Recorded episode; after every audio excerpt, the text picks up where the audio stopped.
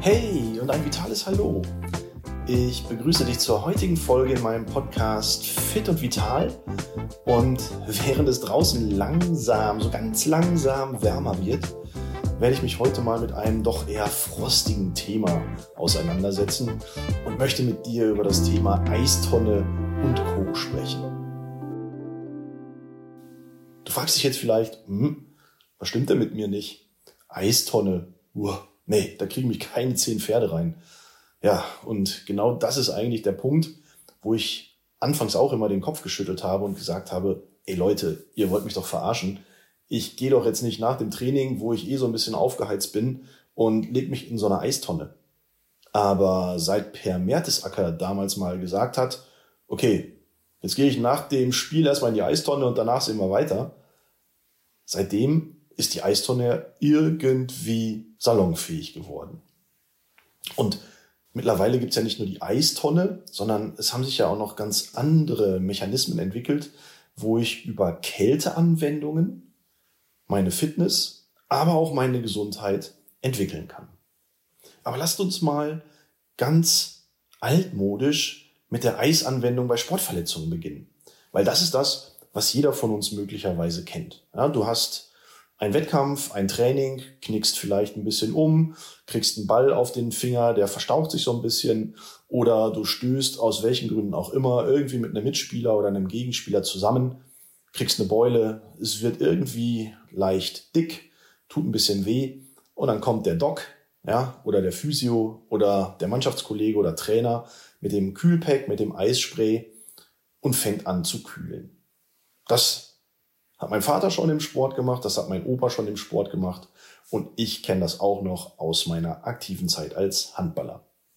Was machen wir an der Stelle? Wir verschließen im Prinzip die Gefäße, damit die Durchblutung an der verletzten Stelle nicht so stark ähm, vorangetrieben wird, damit die Schwellung möglicherweise nicht zu dick wird. Ja? Deswegen ist ja auch Eis im Rahmen der Pechformel bei Verletzungen eines der sofort einzusetzenden Mittel. Pause, Eis, Kompression, Hochlagern. Pech. Ja? Aber was hat jetzt die Eistonne oder sogar die sogenannte Kryokammer damit zu tun? Am Anfang habe ich gedacht, Kryokammer, Krypto, irgendwie Superman? Nee, das kann ja irgendwie nicht sein. Muss was anderes bedeuten. Aber schauen wir vielleicht mal auf die Eisanwendung als solches. Ja? Was wird denn damit überhaupt bezweckt? Was wollte uns Per Mertesacker eigentlich damit sagen, als er meinte, jetzt gehe ich erstmal in die Eistonne? Also mittlerweile wissen wir in der Sportmedizin auf jeden Fall um die regenerative Wirkung von Eisanwendungen. Das heißt, nach einer Belastung begibst du dich für zwei, drei, vielleicht vier Minuten in eine sehr, sehr kalte Umgebung, die Eistonne von Per Mertesacker zum Beispiel, Dadurch kühlst du an der, Hauptober an der Hautoberfläche wirklich alles total runter. Die Gefäße in der äußeren Peripherie der unteren und oberen Extremitäten oder auch des Rumpfes ziehen sich zusammen. Das heißt, die Durchblutung an diesen Stellen reduziert sich, wird herabgesetzt, was zur gesteigerten Durchblutung in den darunterliegenden Strukturen, also in der Muskulatur führt.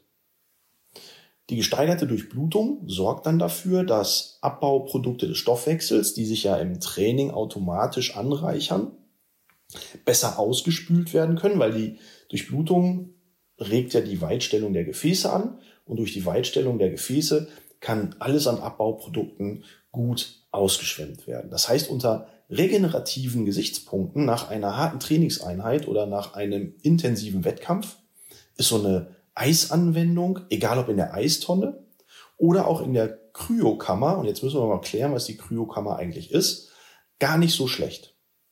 Und die Kryokammer ist dabei im Prinzip das Gegenteil von einer Sauna.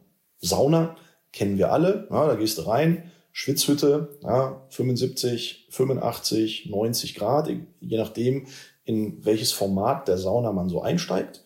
Man hält sich sechs, acht, zehn, zwölf Minuten dort auf, man wird aufgeheizt, die Gefäße stellen sich weit, man schwitzt relativ stark und hat da einen sehr, sehr guten Ansatz fürs Immunsystem.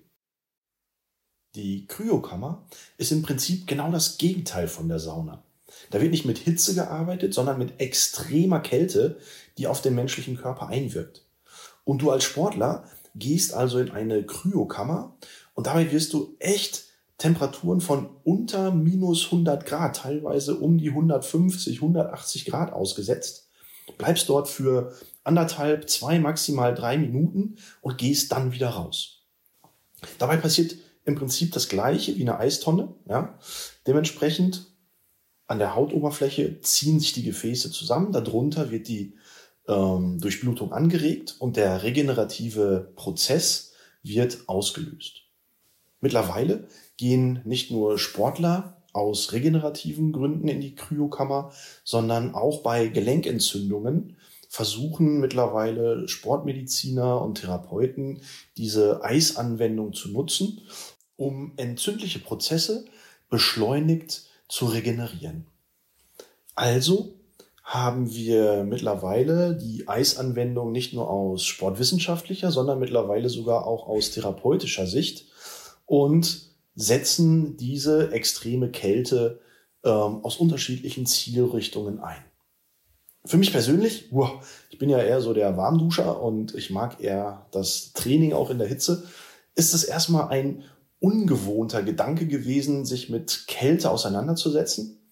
Aber ich habe mittlerweile das Thema Kryokammer ein paar Mal ausprobiert und ich muss tatsächlich sagen, ja, das ist gar nicht so schlecht. Und ich habe subjektiv das Gefühl, nach einer intensiven Trainingseinheit, dass ich anschließend tatsächlich nicht so kaputt bin, schneller regeneriere und auch schneller wieder eine intensive Trainingseinheit anschließen kann. Also persönlich muss ich sagen, finde ich diese Kryokammern gar nicht schlecht.